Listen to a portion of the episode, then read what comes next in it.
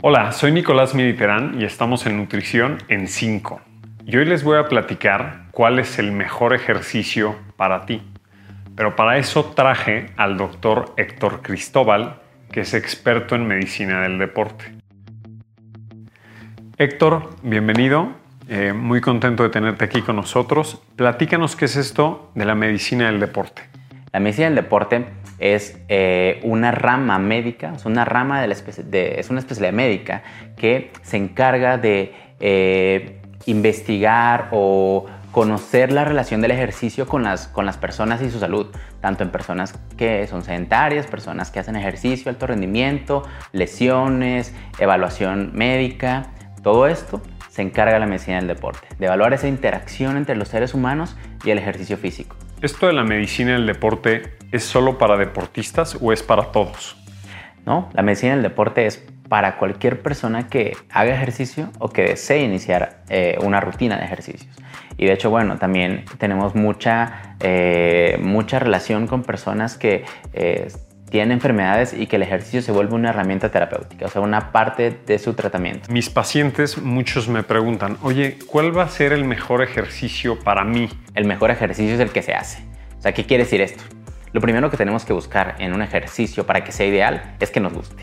Ese es el primer punto que te diría que tiene que ser necesario, indispensable. Nadie va a ser alguien que no le guste. Nadie va a hacer algo que no le guste.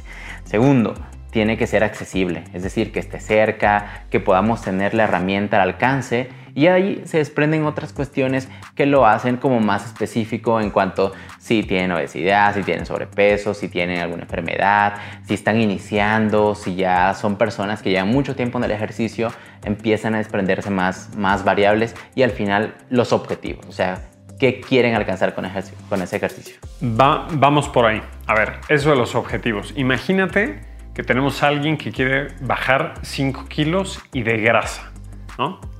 ¿Qué le recomendarías a esa persona? Ok, eh, eh, cuando queremos acompañar el ejercicio como parte del tratamiento de la pérdida de peso, eh, hay que, habrá que ver si la, la persona hace o no hace ejercicio previamente, pero tiene que llegar al menos a hacer 200 minutos a la semana de ejercicio combinado entre ejercicio de fuerza y ejercicio aeróbico. O sea, por ahí la recomendación es de que hagan 200 minutos a la semana, sin embargo, ya se ha demostrado que 200 minutos combinados y llegar a 300 minutos entre los dos sería lo ideal. Sin embargo, tienen que saber una cosa, si no hacen ejercicio, tienen que empezar paulatinamente. Y si nunca han hecho nada, la primera recomendación que yo les doy es rompan la conducta sedentaria. Ese es el primer paso. ¿Cómo rompemos la conducta sedentaria? ¿Cómo le hacemos? O sea, a lo mejor pues la verdad es que todos tenemos mucho trabajo, tenemos horarios complicados y a lo mejor no se nos antoja tanto hacer ejercicio, pero ¿qué nos dirías de cómo se rompe la conducta sedentaria? Se clasifica una persona sedentaria como aquella que logra, no logra las metas de al menos dar 7000 pasos al día, por darte un ejemplo, independientemente del ejercicio. O sea, del ejercicio que realices, tienes que alcanzar 7000 pasos al día. ¿Y por qué hago hincapié en esto? Resulta que el, ser sedentario incrementa el riesgo de que tú sufras enfermedades de cualquier tipo y es la cuarta causa asociada de muerte. O sea, a nivel mundial es la cuarta causa asociada de muerte. Por eso la importancia de romper la conducta sedentaria. Entonces, tips para romper la conducta sedentaria. Cada hora párate, camina unos dos o tres minutos.